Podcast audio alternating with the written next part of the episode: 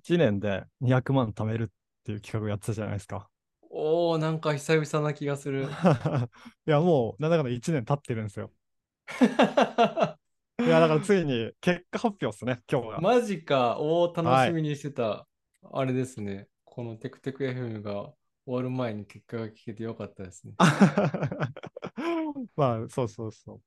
まあ、なんか、ちょ、お金がね、貯金がないっていう話から、まあ、お金ちゃんと貯めた方がいいよね、みたいな話になって、まあ、私が何にも投資とか、そういうのをやってなかったんで、1年で200万貯める企画やろうって言って、まあ、このポッドキャストで始めたみたいな感じですね。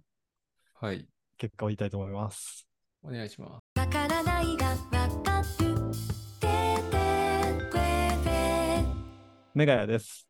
かっくんです。このポッドキャストは、わからないがわかるをテーマに、日常のちょっとした疑問を2人で解決していく番組です。今日のテーマは、200万貯める企画をやってみたです。はい。ということで、実際にやったので、まあ、もう結果を一つずつ発表していこうかなと思います。はい。まあ、軽軽くだけちょっと振り返っておくと、まあ、積立 NISA 始めたりとか、イデコ始めたりとか、えー、まあ、他で言うと、あとなんだろう、まあ、ポイント関係のやつをちょっとだけやったりとかしたんで、まあ、それを一つずつ、じゃあ、まず現金からいきましょうか。おお、生々しい。はい。まあ、でも、もなんか、あくまで、この貯金が、例えば、もともと100万だったのが200万になりましたとか、そういうのわけじゃなくて、そういうの言うとね、ちょっと年収とか多分逆算されてバレちゃうんで、ちゃうんで、えっ、と、プラスいくらになりましたっていう説明で全うんう部んやります。はい。はい。現金、えーなんと、プラス10万だけ です。大 丈夫かこの後。全然増えてない。やっぱね、貯金はね、あの、積み立ての投資に入れてたのもあったりとかして、うんやっぱあうんんまり増えはしませんね。現金は月1万も貯金できなかったってことですね。ああ、そうか、計算上だとそうですね。確かに。ただでもやっぱり、これやっぱ冷静に考えると、他の人だったらもっと貯めてるだろうなっていうのはすごい思います。無駄遣い多かっただろうなっていうのは、すごい感じてます。貯金するぞって思いつつも、無駄遣いした自覚はあると。ああ、やっぱ使っちゃいますね。うん。うんこの間も一人で、だからヒゲ脱毛行って、眉毛サロン行って、その後焼肉食ってっていうものを、 自分のやりたいこと全部やるみたいな。 でも私、そういう使い方しちゃうんですよね。もう、いいや、使っちゃえみたいな。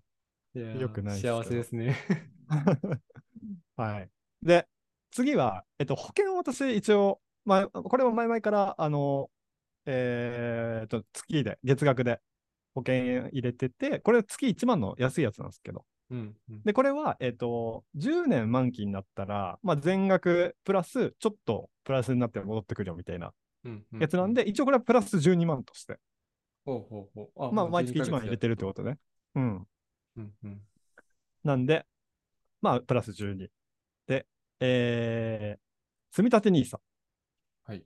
積立 NISA。まあ、NISA、普通の、えっ、と、投資信託もやってて、ちょっと積立 NISA の額だけから先に言いますね。うんうん積立 NISA は、えープラス20。ほうほ合計で20万で、そのうち、えっ、と、要は投資額でプラスになったのが3万5千ぐらい。う。おおー、まあいいです。だから多分17万ぐらい入れてて、まあ、プラス3、3万5千円ぐらい。まあ、今ね、投資のあれが全この全体的に割とプラスの時期というか、うんうん去。年のね、12月ぐらいとかすごいマイナスだったんだけど、それが今はプラスになってるから、割といい感じというか。まあ、米国系を買ってれば、割とうプんラスになるそうそうそうそうみたいなそうそうものなのかもねそうなんですよ。はい。で、まあ、NISA は20万ぐらいなんですけど、えーその普通の積み立て合わせると、うんうん普通の積み立てと積み立て NISA の額合わせると、えっ、と、入れた、入れたのだけが50万、合計で。でうんうんえっ、と、プラス、投資の額で9万なんで、積み立てに、積み立ての合計が59万、うーん。合計すると。なんで、まあ、割と入れたのかなとは思いますね。まあ、割と、なんかこう、まあ、NISA の方は全額突っ込んだんですけど、それ以外もちょっと残ってる貯金を割と投資信託に入れるみたいなやり方をしてたので、うんうんまあ、そこは結構プラスになったのかなっていう感じですね。いいですね。プラス9万にもなるんだったら。そうですね。やっぱ普通に貯金してるよりは、まあ今はね、さっきも言った通り、上がってる時期なんで、まあでもやっぱ銀行で貯金してるよりは、まあ長い目で見るとやっぱプラスになるのかなって感じですね。うんうんね銀行の手数料というか、なんていうの利利息銀行の利息なんてね、1年やって何円みたいな、そんな世界だったりすそうる。そうそうそうそうそうそう。それにたまにね比べれば全然違うよね。なんか通知とかみたいなので来たりするけど、プラス、いプラス2円増えましたみたいなやつとか。 そうそうそうそう。いるそれみたいな。はい。じゃあ次。えっ、と、イデコ。イデコも一応満額入れてて、えー投資した額が24万。うんまあ、大体25万ぐらい。で、えーその中から、まあ、利益出てるのが3万9000ぐらいなんで、合わせて28万7000円。うんうんうんまあ、イデコについてはね、あの本当に老後の資金なんで、今全然引き出せないから、あれなんだけど、まあ、今後を考えたらやっぱやっておくべきかなっていう感じですね。はい。まあ、ここまでが大体積み立て系というか投資系のやつですね。うんうんで、残りはもう正直、しょぼいです。残りは、えっ、と、今 JCBW っていうえクレジットカードを私使ってるんですけど、うんまあ、その JCBW って、まあ、割となんかこう、なんていうんですかね、セブンのポイントめっちゃ高かったりとか、スタバのポイントめっちゃ高かったりとか、なんかたま8倍とか、へ ーなんかすごいまあその、あのね、そのクレジットカード内の他のポイントと比較するよって話だけど、っていうキャンペーンをすごいやってて、割とポイントがたまりやすくて、で Amazon でも使えたりするんで、そのポイントを。へーで、今それが6000ポイント溜まってて、で、6000ポイントって聞くと低い感じかもしれないですけど、これ Amazon だと3.5円分で使えるんですよへなんで、だいたい2万1000円ぐらいの価ー値、うんうんこの6000ポイントが。はい。っていうのと、えーポイントもう一個よ、えーとやってるのは PayPay ですね。ただ PayPay めっちゃ少なくて、えーと、2000ポイントぐらいを入れてて、プラス1000ぐらいですね。だから3000円だけ、ポイントとしては。なるほど。まあ、ないよりはマシかなぐらいのレベルですね。まあ、でも2000円入れてて、プラス1000になったらね、すごい全ね然。利益率がえぐいね。そうそうそうそう。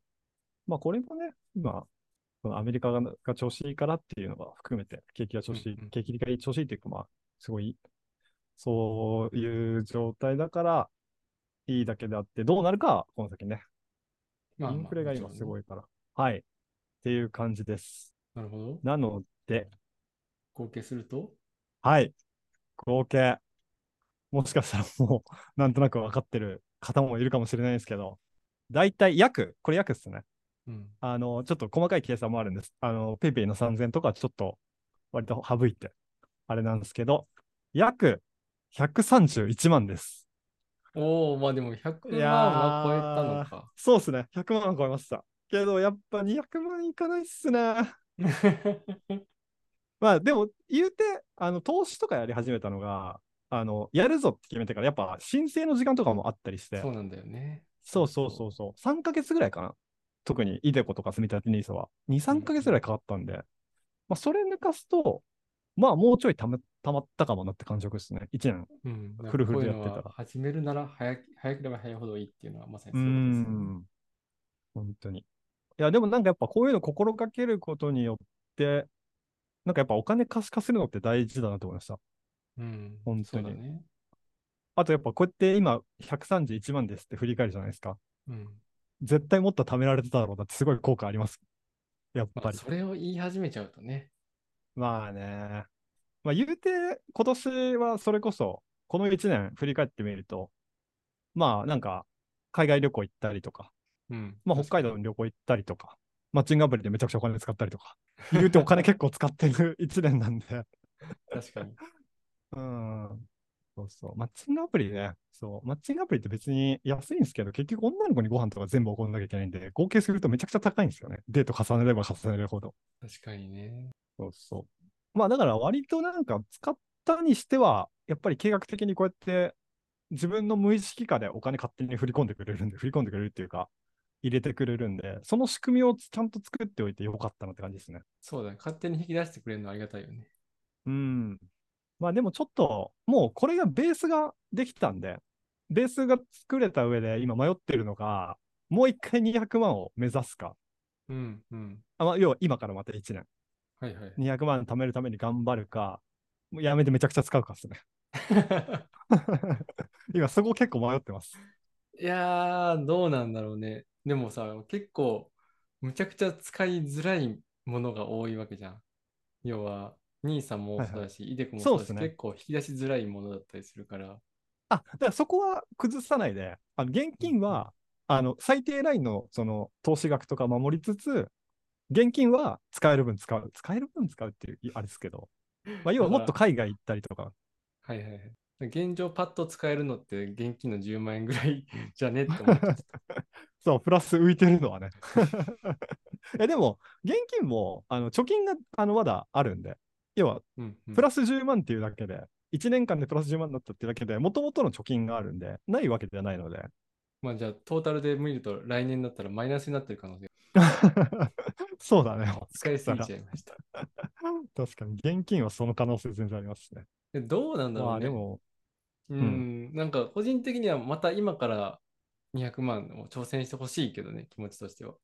200万ね。だってまさ、あでも多分、うそん、の今の段階からの200万は、そのこ今までの1年間よりは楽な部分が多いはずじゃん。そのう親んそうっ戚す感ねももうないし、うん、うん、うん。イデコとか積み立て NISA とかもう今スタートできてる状態だから、それを確か考えると、まあ、去年よりはたまりやすいんじゃねとは思ったけどね。確かに、それは、マジで、そうっすね。地盤がもうできてますからね。うん。そう、プラス、あと、ペイペイとか、その、クレジットのポイントのさっき話したじゃないですか。うん。あれ多分もうちょいこだわれば、多分、プラス10はいかないですけど、ポイントだけでも5ぐらいはいくんじゃないかなっていう気はしてるんですよね。だからあれだよね、会社のみんなで行った飲み会とかを率先してメガヤさんが現金現金あというか、ペイペイ内のお金で払うみたいなことをしー、た大ら事、、大事、大ポイン事ト。貯まりまくるとかね。そうだね。そういうの大事っすね。細かいとこでやっぱ稼いでいかないと。 だから飲み会に行ったらメガヤさんが払ってくれるってことですよね。 まあ、払うわけではないですけどね。いや、もちろんね、僕、自分の分は自分でメガヤさんに送金はしますが、あと、でももし次やるとしたら、一個、これはお金貯めるっていうのはちょっと別方向の話なんですけど、ちょっとなんか、今年の任天堂の株主総会見てて、株主総会一回行ってみたいなっていう気持ちがああ、あって、確かに、そういうのいいね。そうそうそう。ただ、任天堂の株ってめちゃくちゃ高いんですけど、いつだったかな今年のどっかで株式分割して、一時期株がめちゃくちゃ安くなったんですよ。へえ、で、今は確か、今もしかしたらちょっと上がっちゃってるかもしれないですけど、なんかそういうタイミングとかがあれば、なんかどっかの株とか買ってみて、うんうん。うん、なんかそれこそね、例えば、あの株主総会行くもそうですし、あとあの、いやー、出てこないよ言葉が。 あの、株買ってるともらえる、優待券優みた待券いなやつもらあもらえるあ、そうそうそうそう、じゃないですか。そういうのもらって、なんか、こんな感じでもらえますよとかお話したりとか、確かに。なんかまだやる方向いろいろあるなと思ってます。なんか最近、うちも妻がやたらと株に興味を持ってて、へー。なんか、どっかの株主になりたいって言ってる。 あんま言わないですけどね、株主になりたいって、株買ってみたいはあるけど、 それも買収する側の話じゃないですか、株主になりたいと か。まあそうそう、あの株を買ってみたいっていうね、そういう話あがしたーい。いや、でもなんか、いいっすよね。なんか自分の好きな企業の買ってみて、ね、なんか、こう、一喜一憂したりとか、なんか株主優待もらって喜んだりとか、なんか楽しい。いですしね。なんかまあ、単優純に待券もらえて有効活用できるとことかだったら良さそうだよね。うん。あとはね、その別に、これなんか犯、犯罪というか、グレーゾーンかわかんないですけど、例えば優待券売って別にお金にしてもいいですしね。これがいいのか悪いのかちょっとわかんないですけど、ルール的に。ね。まあでもやってる人多いから多分やってるんだそうよそうそうそうそう。結構だからそ、むしろそれ目的でやってますみたいな人結構多いから。みんな金券ショップ行ったらね、やたらとあるもんね。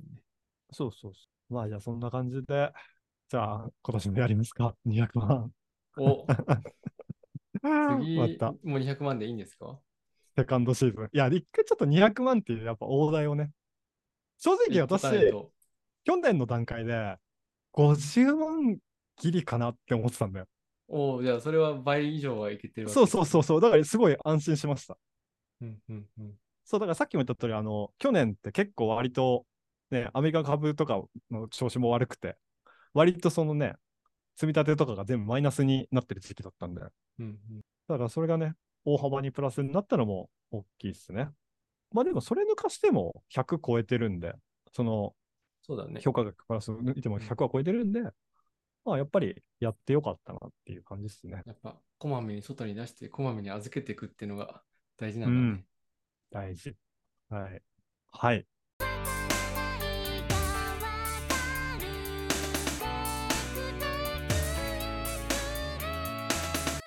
じゃあ、そんな感じで、どうしますいつも最後まとめの話やってるんですけど、今日やります 今日なんかまとめることあるかなそうそうそうそう。